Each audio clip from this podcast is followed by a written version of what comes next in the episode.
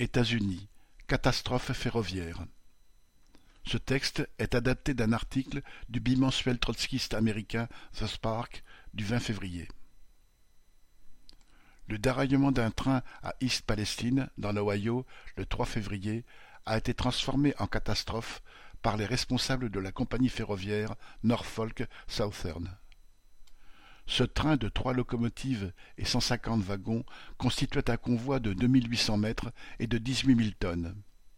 Les deux cheminots à bord, un mécanicien et un chef de train, étaient bien sûr dans l'incapacité de surveiller l'ensemble du train. Un feu a pris sur un essieu plusieurs dizaines de kilomètres avant l'accident. Le poids des wagons-citernes derrière lui a causé l'accident. Un stagiaire était heureusement présent avec les deux cheminots et les a aidés à séparer les locomotives de l'épave et à se mettre à l'abri. Le train de la compagnie était classé comme un train de marchandises générales, alors que vingt de ses cent cinquante wagons contenaient des liquides dangereux, dont du chlorure de vinyle, le précurseur du phosgène, une arme chimique. Cette classification permettait à l'entreprise de contourner les règles de notification aux villes que le convoi traversait. Trente-huit wagons ont déraillé, dont onze wagons-citernes dangereux. East Palestine est une petite ville de quatre mille sept cents habitants. Les responsables de Norfolk Southern ont persuadé le maire et les pompiers locaux que les wagons de chlorure de vinyle risquaient d'exploser s'ils n'étaient pas vidés et brûlés. Comme par hasard, c'était le moyen le plus rapide de faire dégager les voies ferrées sans les procédures de nettoyage appropriées et de redémarrer la circulation. Les autorités locales ont estimé qu'elles n'avaient guère le choix. La ville a été évacuée. Le gaz phosgène qui serait créé lors de la combustion est similaire au gaz moutarde utilisé pendant la Première Guerre mondiale. D'autres produits de combustion sont connus pour être cancérigènes s'ils sont inhalés. Le 6 février, Norfolk a ordonné que les wagons soient vidés dans un fossé de drainage le long des voies.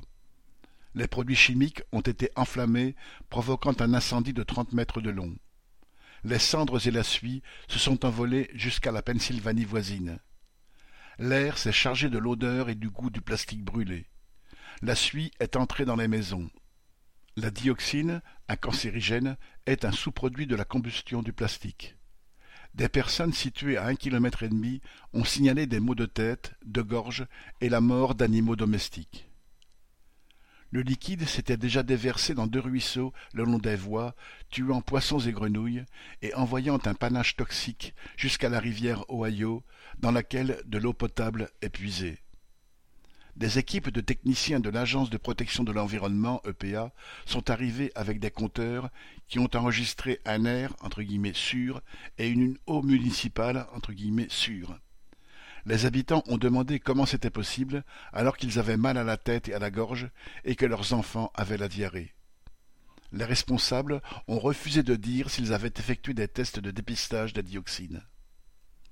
Norfolk Southern a beaucoup d'argent.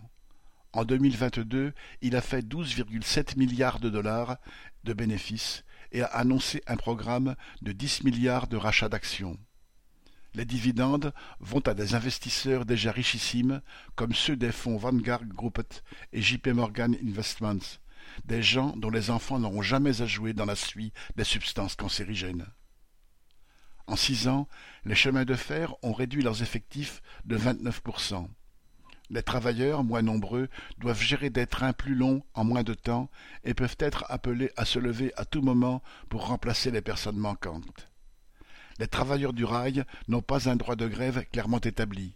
Le gouvernement réglemente les syndicats sous la fiction de la sécurité nationale.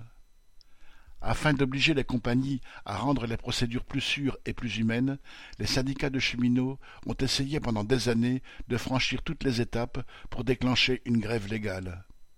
Le 2 décembre, Biden a signé une loi pour l'empêcher.